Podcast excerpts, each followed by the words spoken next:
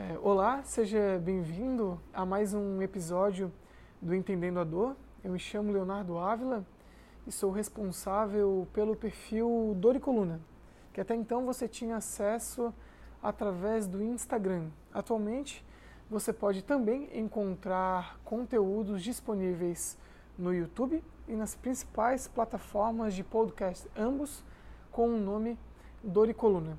Ao longo dos episódios, eh, nós conversamos com clínicos, eh, pesquisadores, professores que de alguma forma apresentam uma relação com a neurociência da dor. E ao longo dessas conversas, eh, trazemos né, conteúdos à tona relacionados a insights, livros e ciência contemporânea de qualidade, sempre com esse viés da neurociência da dor. Hoje eu tenho a oportunidade de conversar com a Micheline Queires e, como de costume, eu não apresento quem está aqui, né? Vocês se apresentam por ter mais conhe é, conhecimento de tudo aquilo que já fizeram e toda a sua trajetória. Micheline, primeiro, muito obrigado por estar aqui. É estranho a gente falar assim é, quando a gente se conhece há muito tempo, né? Parece uma coisa toda formal, né? É, mas se tu puder te apresentar para quem está nos escutando, que é, é, esse material ele fica disponível no áudio do podcast e também audiovisual no YouTube. Então, é as duas, as duas dinâmicas. Bom, então primeiro quero te agradecer pelo seu convite, né, Léo? Eu, é, eu, eu sou formada há 20 anos em fisioterapia e eu trabalhei é, desde a minha formação, trabalhava mais com fisioterapia aquática e trabalhava com pacientes, principalmente com pacientes de, de dor musculoesquelética. Uhum. E, e, era interessante porque naquela época, 20 anos atrás, né, a gente uhum. agora começa a ficar meio velho na hora de falar isso, mas é, trabalhar com paciente com dor crônico, a, a, maioria dos profissionais achava muito chato. Uhum. Porque a gente tinha um modelo de trabalho que eram né, algumas sessões e a gente esperava que esses pacientes melhorassem em 5, 10 sessões e eles não melhoravam. Então eram pacientes que os profissionais consideravam difíceis de trabalhar. Uhum. E eu lembro que a gente começou a tentar é, trabalhar com eles na época algumas questões de educação, mas naquela época era uma educação bem voltada para a biomecânica, né, para a ergonomia, mas com alguns toques de autocuidado. E a gente é, já tinha algumas indagações de por que, que os pacientes não melhoravam, é, mas também não conseguia avançar muito naquela época. E aí eu lembro que depois eu assumi a coordenação da clínica escola, então mais dentro da área de gestão, a gente tinha um problema. A gente recebia é, a lista de pacientes para fisioterapia de toda Florianópolis e 80% dos pacientes eram com dor crônica. Né? Uhum. Desses aí, dor lombar era, ganhava disparado. Uhum. E a gente não conseguia dar fluxo para esses pacientes, né? porque eles não melhoravam na nossa percepção naquele modelo uhum. que a gente uhum. trabalhava. E aí foi daí, de, dessa, dessa inquietação, que eu parti para o doutorado. Uhum. E aí no doutorado eu trabalhei com modelo de atenção, modelo de cuidado para pessoas com dor lombar crônica na atenção primária, mais especificamente, que é de onde a gente recebia esses pacientes, né? E aí, na medida que a gente foi estudando, o mundo foi sabendo, foi onde a gente se conheceu, Sim. e aí a gente começou a ver que dor era, né, era bem mais complexo do que a gente imaginava. Mas na medida que a gente entendia que era mais complexo, foi dando um alívio, porque poxa, então é isso, assim, né? Não é a forma como a gente está olhando não é não é adequada. Uhum. E isso mudou muito a, a, nossa forma de trabalhar. Então hoje na universidade eu dou aula e a gente tem um programa de extensão, agora ele né, mudou de nome, vai ser o programa Acolhedor. Olha só que legal. E uma das ações é o Cuidador, que é um programa uhum. de tratamento com exercício e, educação, eh, e atividades educativas para pessoas com dor, especificamente dor lombar crônica. Ótimo, ótimo. E é nisso que a gente está apostando agora para 2020. Eu gostei do nome do programa. Gostou? Muito bom. é, Micheline, é, eu, só, eu vou explicar para quem está é, nos acompanhando, só para a gente entender a, a, dinâmica, né? Novamente, não é um modelo é, fechado de perguntas, mas ao longo, é, enfim, dos últimos meses, na, pelas redes sociais, eu levantava algum, um, levantei uma pergunta, né? Qual é a sua principal dúvida sobre dor? E os colegas que acompanham os conteúdos, principalmente no Instagram, realizavam ali os seus questionamentos. Eu selecionei as perguntas que mas é, repetiram, uhum. né? E tentei deixar numa ordem é, lógica para ser um norteador da conversa. Não necessariamente a gente precisa se é, apegar aquilo, se aprofundar. Inclusive, o, o, interessante é tu retratar a tua experiência, todo o teu entendimento e conhecimento na tua área. Então, fique totalmente à vontade para responder isso. Eu começo pela, pelas perguntas e aí, com o andamento, tu pode, é, pode vai, levar para todo o teu conhecimento, a tua onde prática. É vai, onde, é que vai, onde é que vai parar, tá? É, a primeira pergunta ela é realmente bastante subjetiva, né? E começa com uma dúvida comum dos colegas, que eu acredito que seja a nossa também, né? O, o que é o fenômeno dor? O que é dor? No seu entendimento, na sua experiência, na sua realidade? Então, assim, hoje, eu, eu dor para mim é uma experiência, né? É basicamente uma interpretação do cérebro. Eu gosto do conceito da IASP, que traz né, que dor, ela tem uma experiência emocional e sensorial. É, é, eu achei legal quando eles colocam que dor, na verdade, é uma experiência né, aversiva. Uhum. Eu acho que eu gosto desse termo, uhum. mas o que eu gostei mais é quando a gente consegue ampliar dizendo que dor é uma experiência sensorial, emocional, emocional. experiência aversiva, mas que ela tem aí características é, não só biológicas, mas cognitivas, psicológicas, emocionais, sociais, porque é isso que a gente consegue. Parece que esse conceito consegue traduzir mais o que a gente percebe no dia a dia da prática clínica uhum. desses pacientes. Mas basicamente dor é uma interpretação do cérebro. E o mais curioso, né? Esse conceito ele não é novo. Não, não é, né? Mas pra gente, assim, hoje falando. Nós, né? Sim, e, sim. E é uma coisa que a gente estava discutindo, eu não lembro onde, essa história, né? tu falou que o conceito não é novo, mas a gente vive dizendo que dor é um sinal, Exato. né? Exato. e agora está do quinto sinal vital e dor é um sinal. E você sabe que tem uma coisa que é bem interessante, porque é, tem muita dificuldade, do, acho que no, dentro do serviço de saúde, de entender a dor crônica como uma condição. Ela mesma sendo uma doença, a né? doença uma disfunção. propriamente dita, sim. Então, quando eu... A primeira dificuldade que eu tive no doutorado é que eu precisava mapear as pessoas com dor lombar crônica e não tem indicador para dor crônica. Então, se hoje você quiser fazer um estudo de prevalência de dor crônica, na atenção primária, por exemplo, uhum. você não tem esse marcador. Você tem diabetes, você tem depressão, tem dor, mas dor crônica não.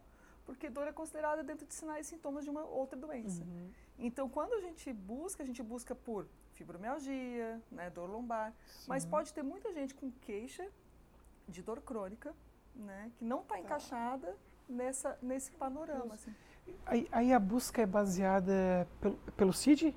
Ou é ou outra Hoje tecnologia? Dia ainda pelo CID. Pelo CID. Uhum. Tá. Então, é que curioso. é. Sabe, uma, talvez uma vantagem, não agora, né? Imagina, quando foi fazer essa é, busca.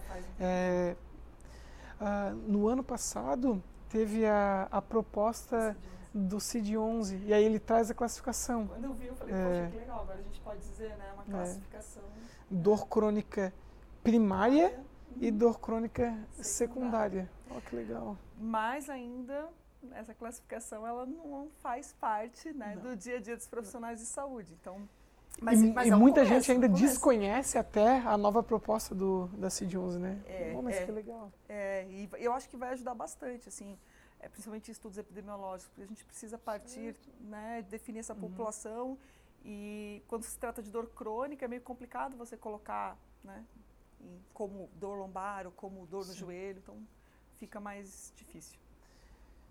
Eu não sabia dessa dificuldade e que, o, que a classificação anterior não tinha.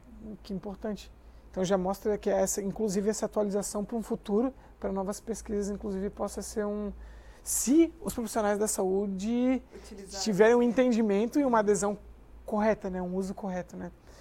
Micheline, novamente, não, não precisamos nos uhum. é, ater ao, ao, protocolo, né? É só uma, uma sequência para a gente desenvolver a, a, linha de raciocínio. A gente tenta, de alguma forma, conceitualizador, chegamos a um consenso que é, é, um, é um conceito antigo, de 94, uhum. né? Mas para muitas pessoas é novo, é verdade. Né? que acaba sendo sempre aquele raciocínio linear, que é só o componente biológico, patoanatômico que predomina, uhum. né? Esquece das outras dimensões da, é, ou negligenciam as outras dimensões da dor. E também existe aquela máxima, né? Dor. e um estímulo nocivo, um estímulo noceptivo. Uhum. São a mesma coisa? São sinônimos? É. é legal a gente falar isso, né? Porque hoje a gente sabe que são coisas diferentes, Sim. né? E então, na verdade, quando você fala de nocepção, você está falando né, de todo o caminho percorrido por um estímulo né, considerado nocivo, uhum. né, de, de, transdução, de transformação, de processamento desse estímulo. Não necessariamente o cérebro vai utilizar isso para interpretar dor. Você pode ter o estímulo, não uhum. necessariamente você ter dor. Como o inverso, a gente sabe que também é bem mais raro, mas é também pode acontecer, uhum. né, de você ter estímulo, mas por uma disfunção ou até por uma questão de que é, vários outros motivos, o cérebro não vai interpretar aquilo como dor. Então são é, conceitos bem diferentes, né? Um está falando de input e, o outro você está falando realmente de processamento de interpretação e percepção de dor. Mas a gente vê muita confusão em relação a isso, né? Bastante. né? E sabe, Léo, que eu acho que é uma das coisas que complica, a gente não conhecer direito esses conceitos, é, as pessoas têm dificuldade de entender, por exemplo, o efeito da educação, das estratégias cognitivas, porque você não está falando mais de input, né? Perfeito. E, e aí perfeito. você está falando de modalidades que são, pelo menos para o fisioterapeuta, um pouco complexo, porque ele está tão uhum. acostumado, ou está tão preso lá, né? No modelo das comportas a dor, Exato. né? Do Pô, é um, modelo é. de, da década de 60. 60, é. que foi muito bom. Foi. Naquela época. Exato. Ajuda bastante, mas a, a ciência andou e a Evoluiu. gente precisa andar com ela.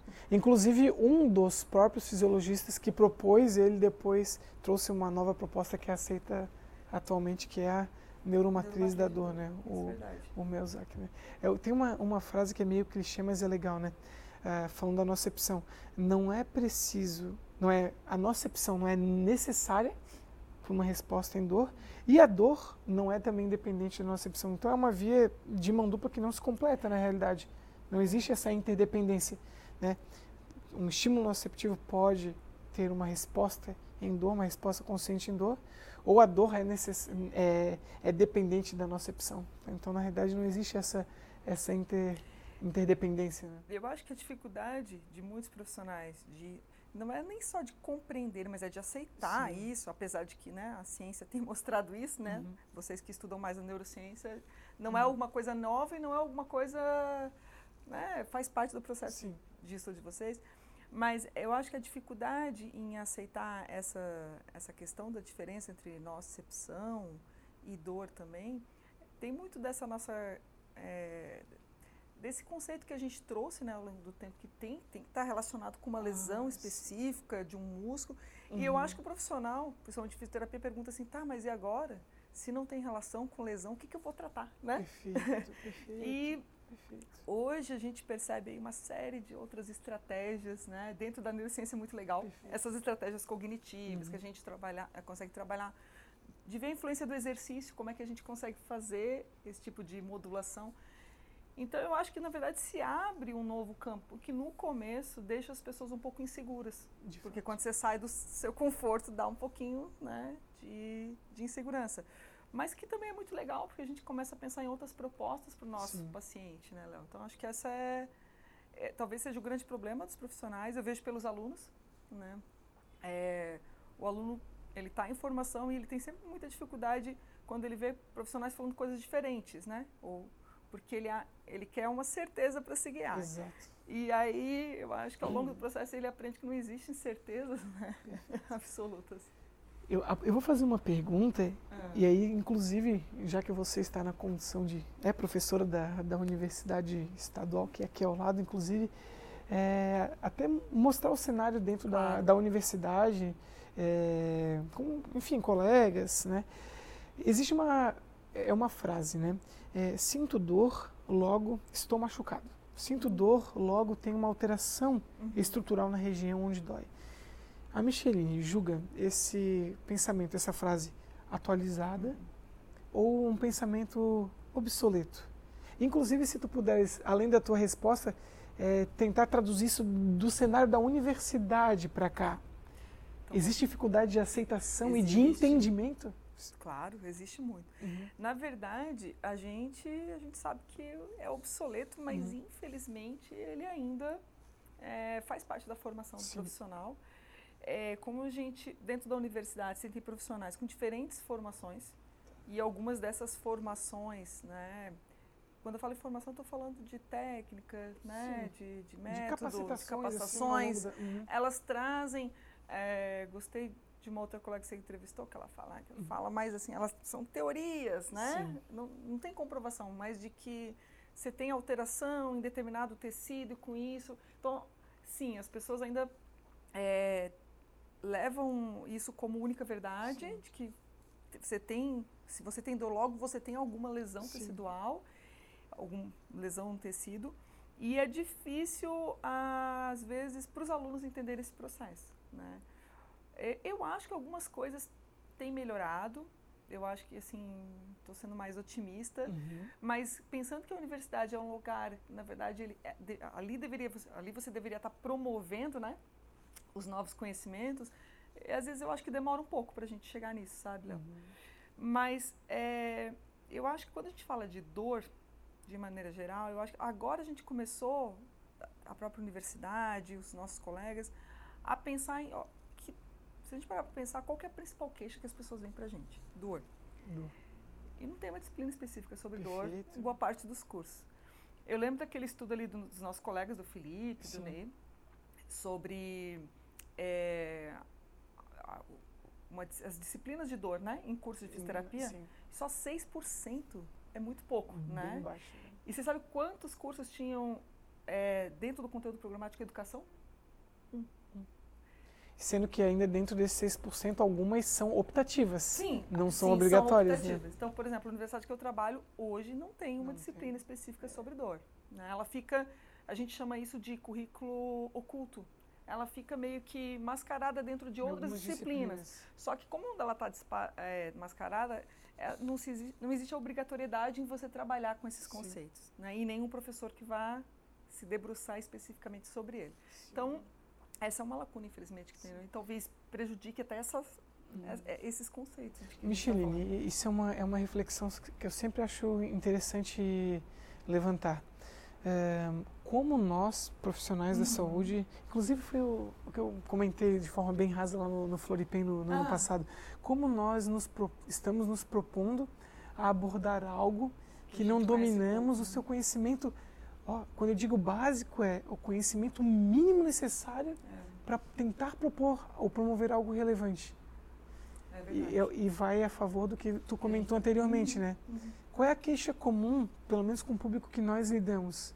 Dor, Dor. né? É bem improvável que chegue alguma pessoa que retrate para ti, ah, eu estou com uma discinese uhum. escapular, com um, um valgo no joelho, um drop no navicular. Talvez até um ou outro às vezes surge, mas porque passou por um profissional crônico, né? É.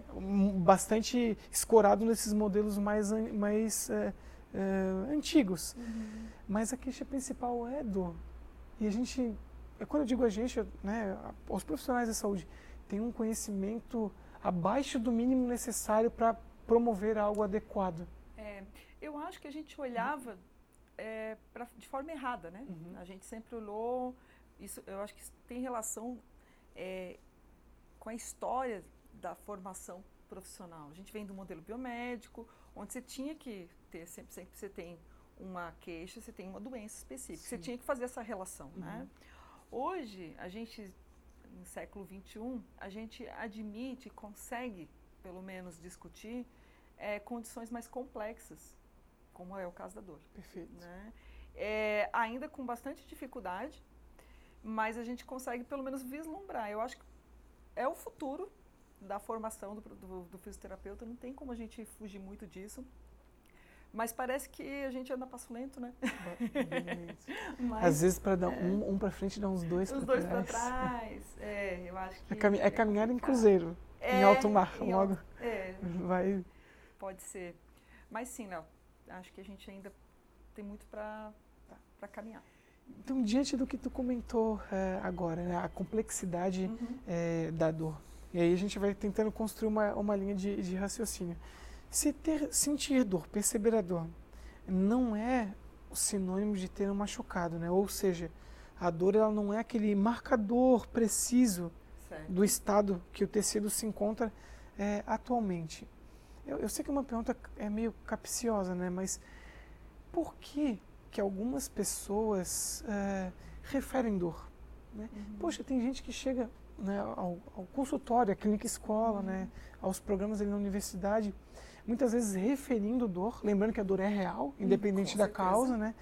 Mas se fôssemos buscar as justificativas do modelo linear biomédico, não conseguiríamos apontar não. uma causalidade, porque não tem a alteração mecânica que muitas pessoas se propõem a corrigir, não tem a alteração estrutural na imagem que muitos colegas se propõem a abordar e tentar corrigi-la e subentender que a dor vai diminuir.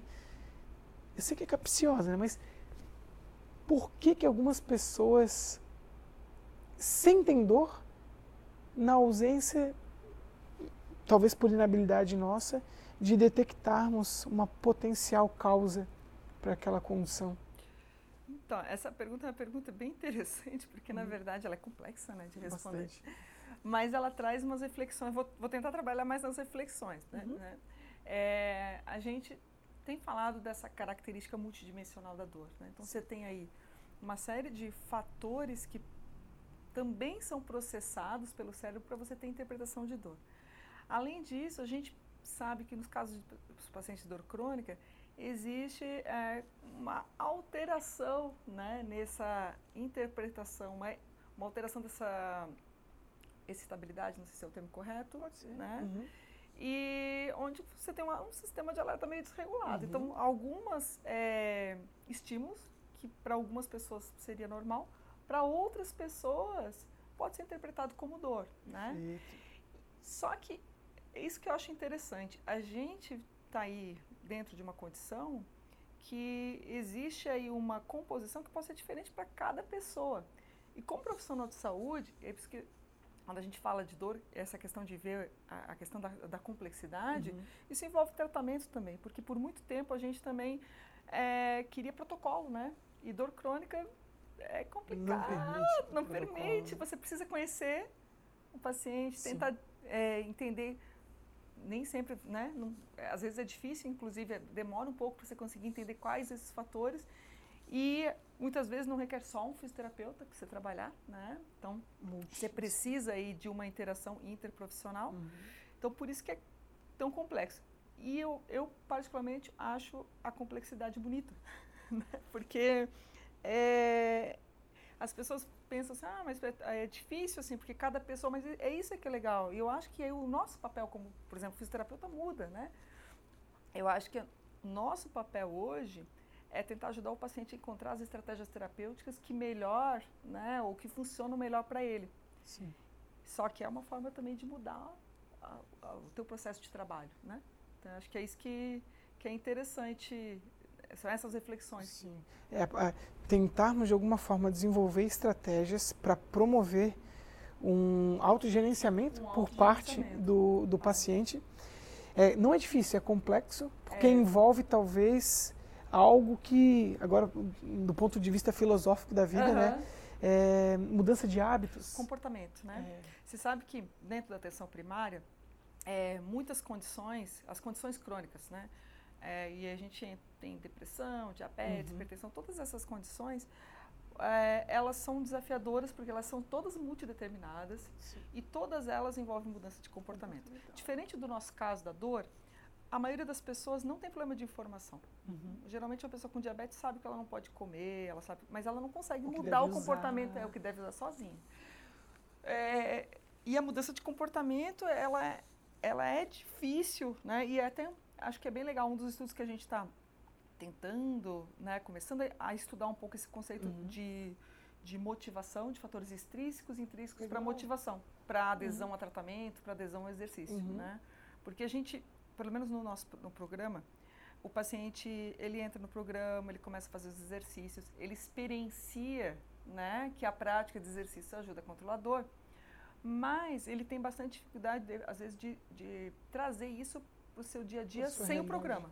Né? Então a gente está tentando ver o que, que diferencia para algumas pessoas aderir ou não aderir. E isso também é, é bem difícil. Ah, são duas condições, né? também uma, é uma reflexão. é, para o manejo ou para o tratamento, né? não sei se o tratamento é a palavra mais adequada, né? para o manejo da dor crônica, é, mudança de comportamento é imprescindível. Né? Engana-se quem acredita que o tratamento ou o manejo é dependente de uma pílula, de um procedimento é. invasivo ou de uma terapia passiva. Sim. Ele envolve mudança comportamental, né? no, no, estilo de vida, enfim, claro. como um todo. E aí essa questão que tu comentou há pouco, né? Uh, autoeficácia é um limitante. É um limitante. A capacidade do paciente é, transpor aquilo ali, não para o ambiente clínico, né? É, conseguir transpor aquilo ali para o cenário do dia a dia. dia, dia. Aí volta ao que tu come, come, come, conversou lá no início, né? A gente, eu vou com as minhas palavras, né? A gente não conhece um milésimo da missa e da realidade de cada pessoa. Uhum. Então, teu entendimento, né? A dificuldade de transpor isso, eu vejo isso, Micheline, no ensaio clínico que a gente está uhum. fazendo agora, é, diariamente. Não existe dificuldade no entendimento. Não, não existe. Mas isso não significa mudança de comportamento. Exato. Né? E aí, quando a gente Exato. fala em educação, é legal a gente lembrar que. É, a, a, eu acho que a fisioterapia se aproximou desse termo educação faz pouco uhum. tempo. Né?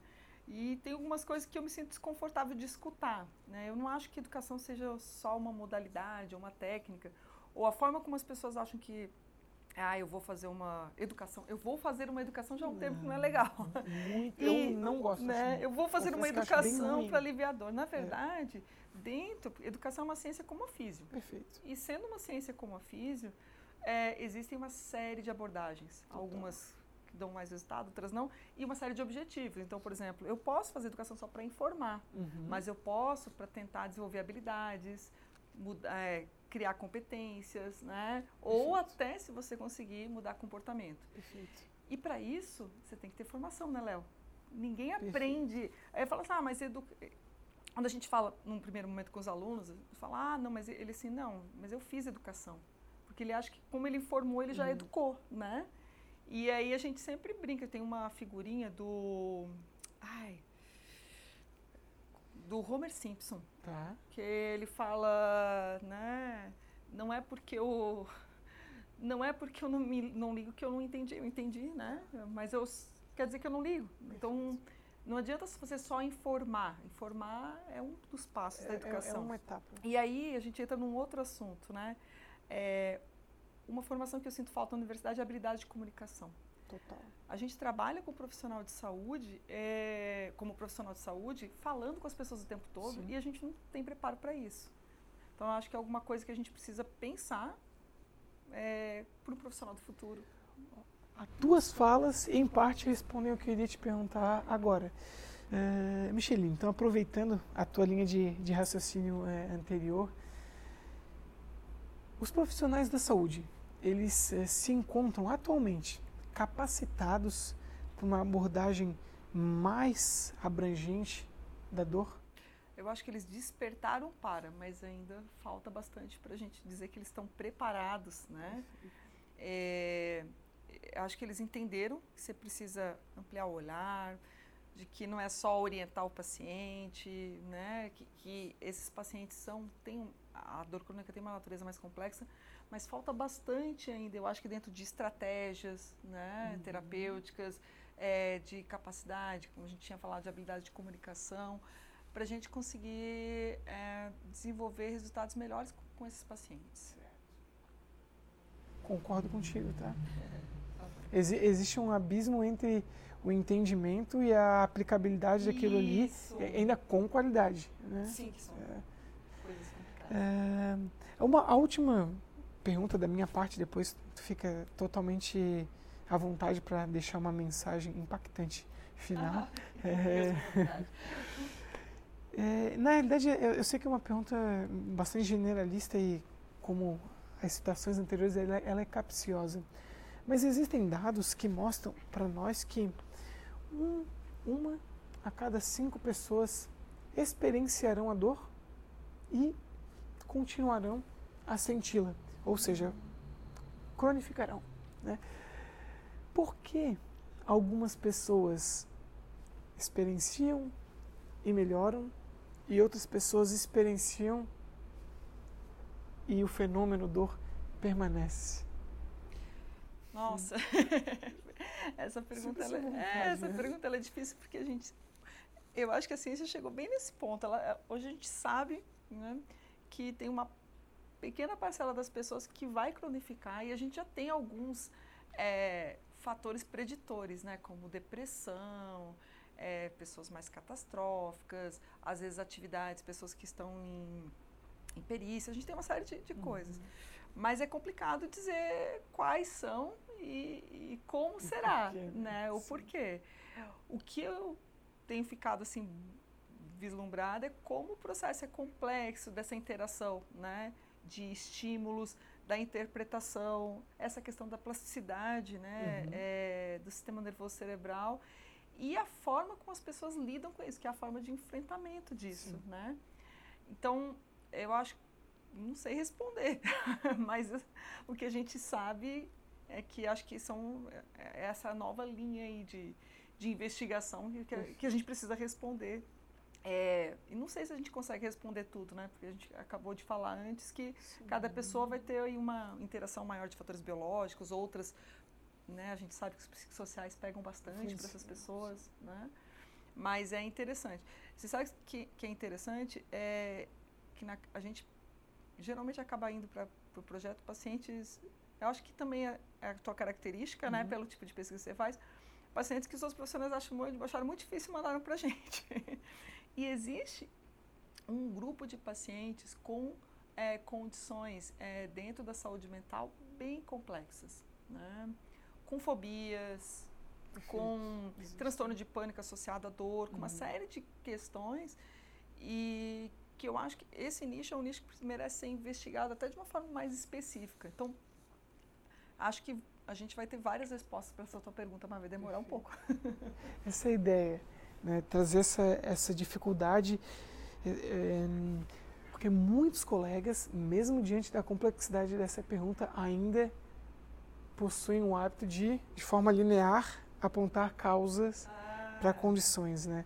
Então, é, essa é realmente a ideia. É uma pergunta que eu acredito que até então não há respostas. Há uma tentativa de resposta baseado no que tu comentou, é, né? Uma série de preditores. Tem Exato. de preditores, mas mesmo assim a gente se surpreende com os pacientes. De fato, né? de fato. Então...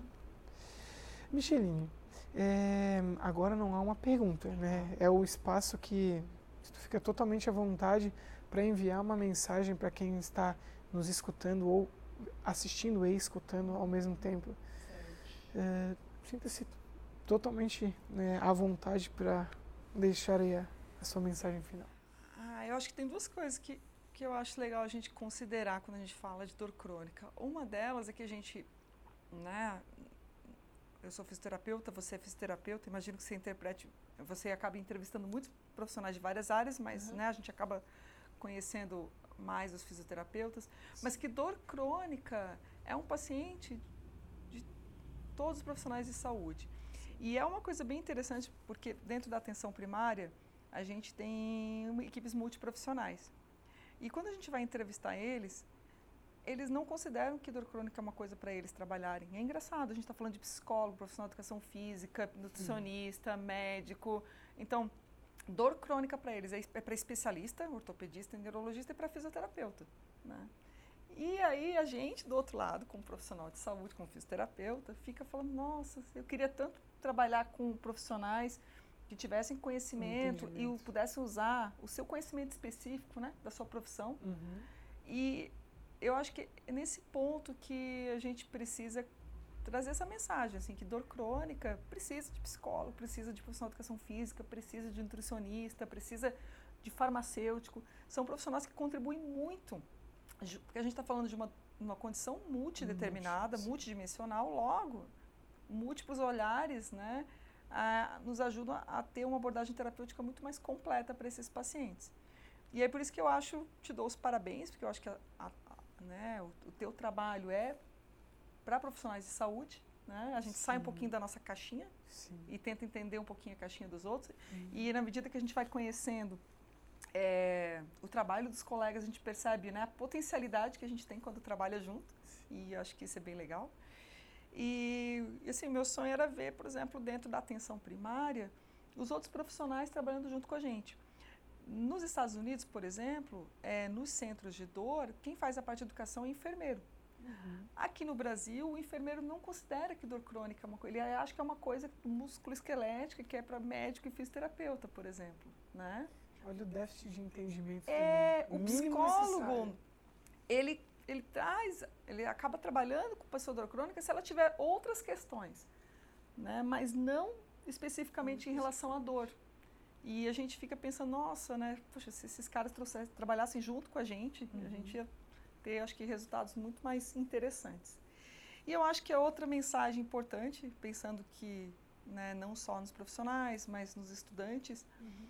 é que a gente é, usa pouco a habilidade de escuta dos nossos pacientes. A gente aprende tanto com os pacientes, eles é, nos trazem tantas informações, inclusive para você, não só para a gente, eu acho que a gente usa muitas a, a nossa escuta para tentar identificar qualquer, qual é a causa, né? Mas, na verdade, quando você conversa com o paciente, ele te traz todo um contexto, mas ele também te dá indicativos do que, que pode ser interessante para ele, ou de qual dificuldade ele tem para mudar um comportamento, Sim. né? Ou por que, que tal técnica não funcionou. E só que a gente escuta pouco, né? Porque a gente ouve, a gente pensa que ouve, mas a gente ouve focado naquilo que a gente quer ouvir.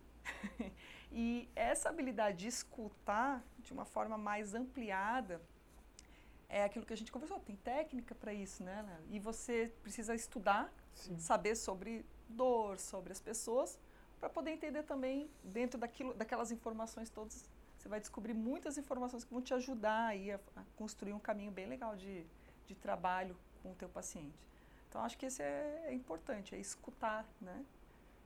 Então falam que, de, que, que anotaram. Duas, é. eu, te, eu sempre tenho um complemento sobre isso escutar é imprescindível. Não sei se tu concorda comigo, tá? Mas de nada vale escutar se você não tiver uma moeda de troca adequada. Claro, Porque muita gente só na condição de ouvinte, é, olhando, sendo né? bom, olhando, é. bom moço ou boa moça, é. Mas e, e, na hora de ofertar uma moeda de troca de qualidade, acaba é. pecando. É, e eu acho que é isso que você falou, faz sentido. As pessoas vão lá, elas, elas escutaram e elas querem escutar também o que você tem para dizer, né? Elas, é, e essa é uma coisa interessante também. Quando você vai é, atender um paciente, é, eu sinto muita falta às vezes nos alunos quando a gente conversa. Ah, eu fui avaliar o paciente. E o que, que você uhum. falou para ele? Ah, falei para ele semana que vem. falei, tá, mas e, e qual que você falou para ele? Você discutiu sobre o tratamento dele, como, o que, que ele, né, o que, que a gente vai fazer? Se ele acha que faz sentido para ele? E a gente percebe que isso é, o profissional escutou bem que você falou, né? Mas o paciente entrou e saiu sem saber Exato. o que vai acontecer com ele. Exato. E isso é muito ruim. Exato. Então, interessante. Informação adequada é, em parte, tratamento. Né? Faz parte. É. Micheline, eu queria agradecer a tua, a tua presença. Deixo claro que não é agradecimento só porque a gente está aqui gravando. É, eu e o Arthur, a gente sabe da dificuldade, nós convidamos bastante pessoas, mas algumas têm receio de, de participar, ou enfim, não, é, não, não é disponível, então gostaria de te agradecer. É uma segunda-feira, final de, de tarde, estar tá aqui bonito, bonito em Florianópolis, gravando com a gente. Eu tenho plena convicção de quem tiver a oportunidade de experimentar, né, ouvir esse áudio ou assistir o vídeo, vai se beneficiar do, dos teus conhecimentos. E aí um, um recado agora para quem está escutando ou assistindo a gente, se julgar, né? Esse, esse conteúdo uh, de qualidade, por favor, né? Leve adiante. Quanto mais uh, colegas uh, da saúde conseguimos tocar e também curiosos, né? ou até próprios pacientes, que o vocabulário é totalmente acessível aos pacientes, ou seja, quanto mais pessoas interessadas no assunto conseguimos tocar, a probabilidade de alcance é maior. Aí, aí damos um passo além do trabalho de formiguinha. Então, uh, aí é o, é o merchan do canal, né? Se você gosta do conteúdo produzido nesse canal é, jovem e imaturo, que é o Doric Coluna, por favor, se inscreva, ative a, a notificação e leve a mensagem adiante. Muito obrigado. Obrigada também, Léo. Valeu, obrigado. Gostasse? Gostei bastante. Então tá bom.